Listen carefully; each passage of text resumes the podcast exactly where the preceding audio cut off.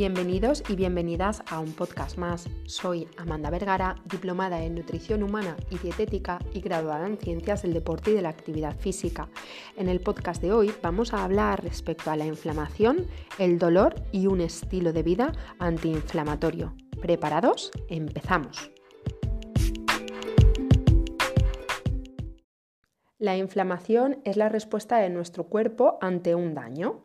Tenemos dos tipos de inflamación. Por una parte, la inflamación aguda, que es aquella que está asociada cuando padecemos de una infección, nos pica un insecto, sufrimos una lesión, nos hacemos un esguince en la rodilla o nos doblamos el tobillo. Existe una sintomatología asociada a este tipo de inflamación aguda, como puede ser el hinchazón, enrojecimiento o dolor de, la zona en la cual padezcamos esta inflamación.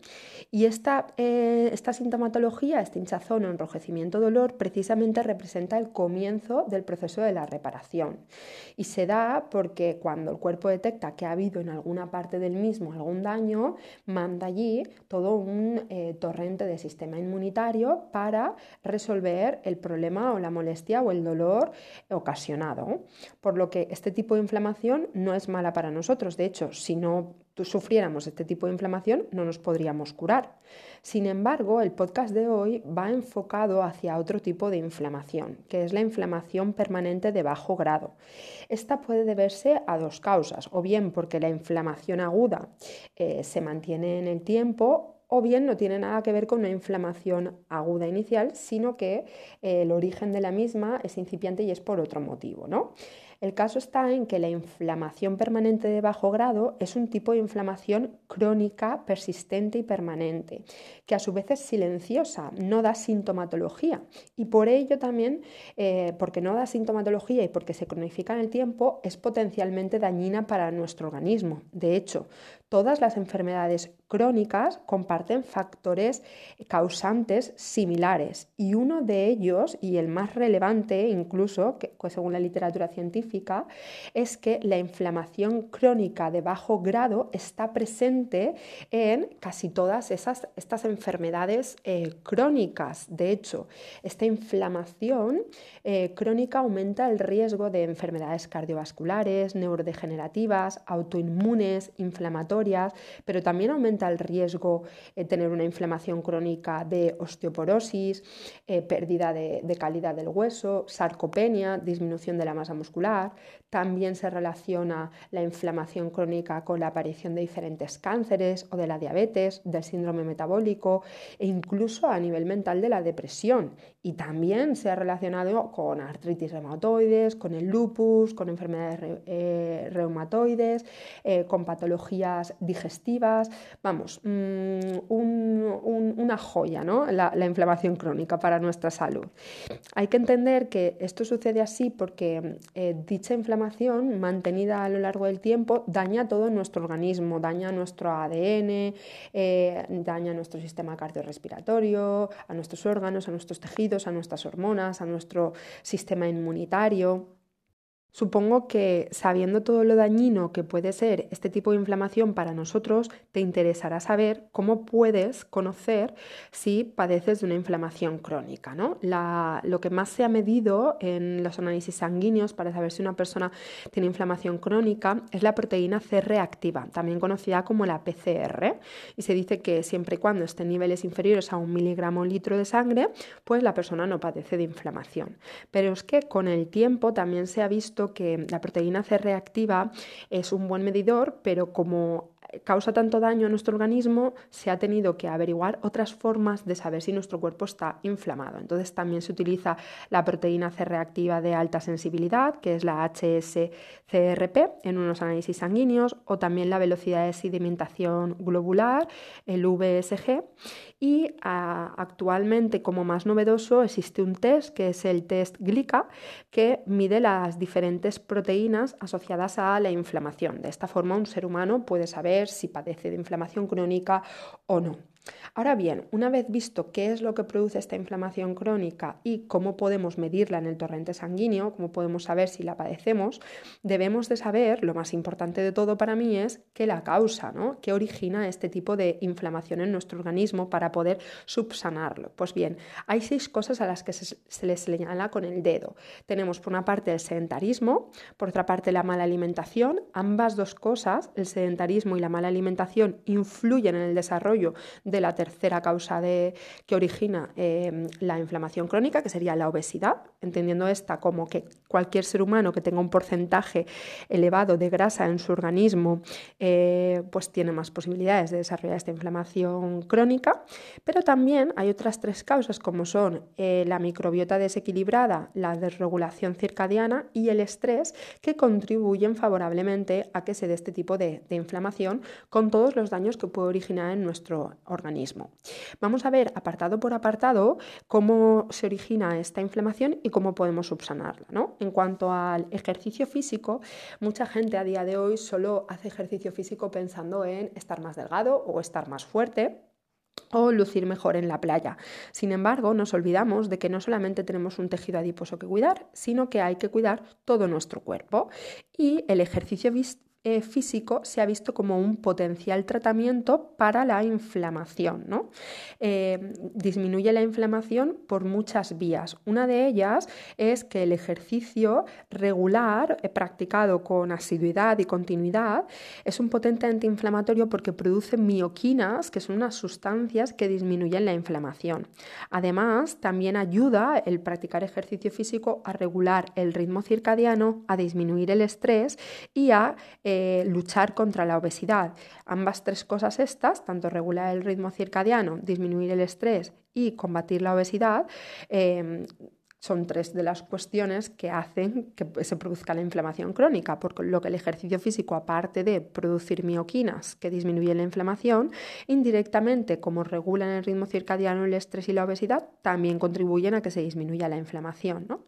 También generan eh, y potencian que se produzcan unos antioxidantes endógenos, como son el óxido nítrico, el NO, y especies reactivas del O2, el ROS, que serían también potencialmente Y aunque se sepa que el ejercicio físico produce una inflamación aguda, esto es real, con tal de reparar y fortalecer nuestro cuerpo tras el ejercicio físico, esta inflamación aguda hay que recordar que es un daño saludable, por lo que el ejercicio físico no sería un potencial inflamatorio, como muchas veces se ha dicho a nivel, a nivel coloquial, sino que todo lo contrario, es un potencial tratamiento para la inflamación, por lo que si tienes dolores menstruales, de cabeza, molestias, eh, inflamación, eh, un buen consejo consejo que podrías llevar a cabo es eh, practicar ejercicio físico de forma suave. Si han visto que entre 20, 30, 20 40 minutos entre 3, 5 días a la semana ya sería, ya sería suficiente para, para que obtengas un beneficio de ello. Aparte, también, aparte del ejercicio físico, también si conseguimos combatir el estrés permanente y de forma constante, también beneficiaremos a disminuir la inflamación. ¿no? Hay dos tipos de estrés. Uno que es el el, normal y el incluso saludable, que responde a, situaciones en las cuales sentimos que tenemos que huir o luchar o que nos exponemos a algún tipo de peligro. ¿no? Y esto hace que se active nuestro sistema nervioso simpático. Sin embargo, cuando el estrés se convierte en algo constante y en un hábito diario, esto a, a medio largo plazo origina esta inflamación, por lo que técnicas desestresantes, em, tener relaciones saludables, momentos tuyos, de ocio, meditar, escuchar música clásica, hacer ejercicio físico, eh, tener una vida más calmada, más consciente, puede beneficiarte también a disminuir la inflamación. Otra de las causas que la originan sería la desregulación de los, de los, ciclos circadianos. Todo el mundo tenemos presente en nuestro día a día estos ciclos circadianos, que no son más que cambios físicos, mentales y conductuales que siguen un ciclo de 24 horas. ¿no? Estos ciclos eh, siguen un proceso natural que responde a la luz y la oscuridad, por lo que desajustes en el horario de trabajos, de turnos de trabajo o a la hora de dormir, dormirnos tarde, levantarnos tarde, no vivir con la luz y con la oscuridad, sino que una vez eh, eh, ya no hay luz externa, continuemos relacionados nuestro día con los dispositivos electrónicos, viendo móviles, tablets, pantallas antes de irnos a dormir. Todo eso hace que nuestros ciclos circadianos se rompan y esto genera inflamación. También una microbiota desequilibrada. Las bacterias que viven con nosotros eh, tienen que estar en un equilibrio. Cuando esto se rompe y produce este desequilibrio o esta disbiosis entre las diferentes bacterias que viven con nosotros, eh, se dice que la mucosa intestinal se vuelve más permeable. ¿Esto qué quiere decir? Que cuando las bacterias están bien fuertes en nuestro intestino, pues entre ellas no puede pasar nada a nuestro torrente sanguíneo. Sin embargo, cuando hay un desequilibrio entre las bacterias, hay un cruce de sustancias al torrente sanguíneo desconocidas para nuestro sistema inmunitario, haciendo que esto aumente la inflamación como estrategia de, protección, por lo que tener una microbiota intestinal, una flora intestinal cuidada, va a ser beneficioso para disminuir la inflamación, de ahí el consumo de prebióticos y probióticos de forma natural. Por último, existe la mala alimentación que eh, constituiría eh, uno de los riesgos más importantes para aumentar nuestra inflamación. ¿no? no somos lo que comemos, pero todo lo que comemos influye en lo que comen todas las personas, nuestros órganos, nuestras células que viven dentro de nosotros. Entonces, si tenemos una mala alimentación, aparte de aumentar la obesidad, ¿no? y esto, recordar que el aumento de la obesidad o de la grasa corporal hace que se generen más adipocitos y estos adipocitos que liberen más citoquinas, que son sustancias proinflamatorias y que influyen en la inflamación. Aparte de esto, se ve que una mala alimentación entendiendo por mala alimentación aquella que sea rica en harinas refinadas, como el pan blanco, arroz o pasta blanca, alta en azúcares simples, con consumos de bebidas alcohólicas de forma frecuente, pobre en fibra, pobre en vitaminas y minerales, alta en carnes procesadas, en frituras, en ultraprocesados, en grasa saturada, contribuye enormemente a un estado eh, pro e inflamatorio corporal. ¿Qué podemos hacer con las prácticas nutricionales nuestras diarias para disminuir la inflamación? Pues bien, se sabe que hay muchos nutrientes antiinflamatorios que lo que hacen es lidiar de una forma muy potente contra la inflamación porque tiene un efecto analgésico con acción antidolor y que alivian distintas molestias. Y encima, ¿sabes qué? De gratis, sin efectos secundarios negativos para nuestra salud como podría tenerlos ciertos fármacos, ¿no? Lo que te estoy proponiendo es que en lugar de eh, meterte el, ibuprofeno eh, en tu día a día como si fuera un chicle, pues que procures mejorar tus hábitos nutricionales, porque de esa forma tienes antiinflamatorios de gratis, naturales y encima sin efectos secundarios. Hay muchísimos nutrientes con un efecto antiinflamatorio brutal que puede ayudarte a lidiar con las molestias del dolor de cabeza, de huesos musculares, de la menstruación y, es brutal que los incluyas en tu día a día, ¿no?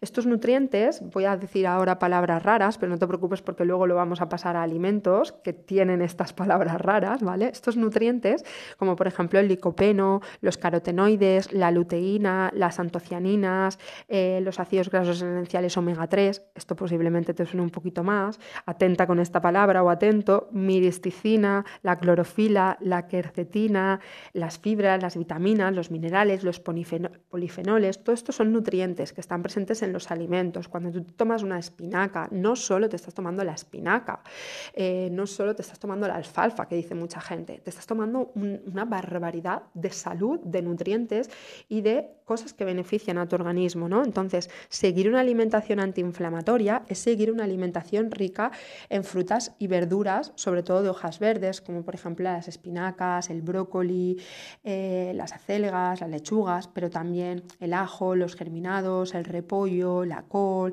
el tomate, la cebolla morada, sobre todo, el apio, la zanahoria, los pimientos.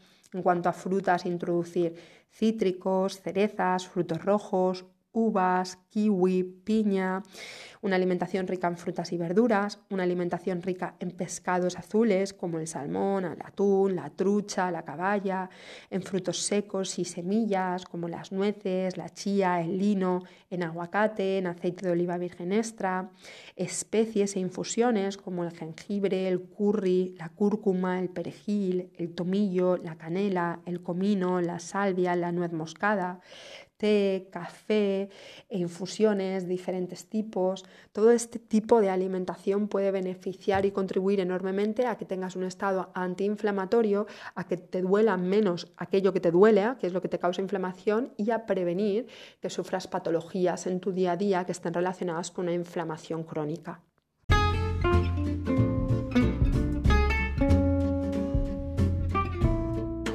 Espero que este podcast te haya ayudado a saber cómo puedes seguir un estilo, un hábito de vida más saludable y antiinflamatorio, que te aleje de la patología, de la enfermedad, pero que te ayude a solventar aquellas situaciones de inflamación, dolor, molestia, que haga que de forma natural y sin efectos secundarios puedas cuidar más del cuerpo donde vives.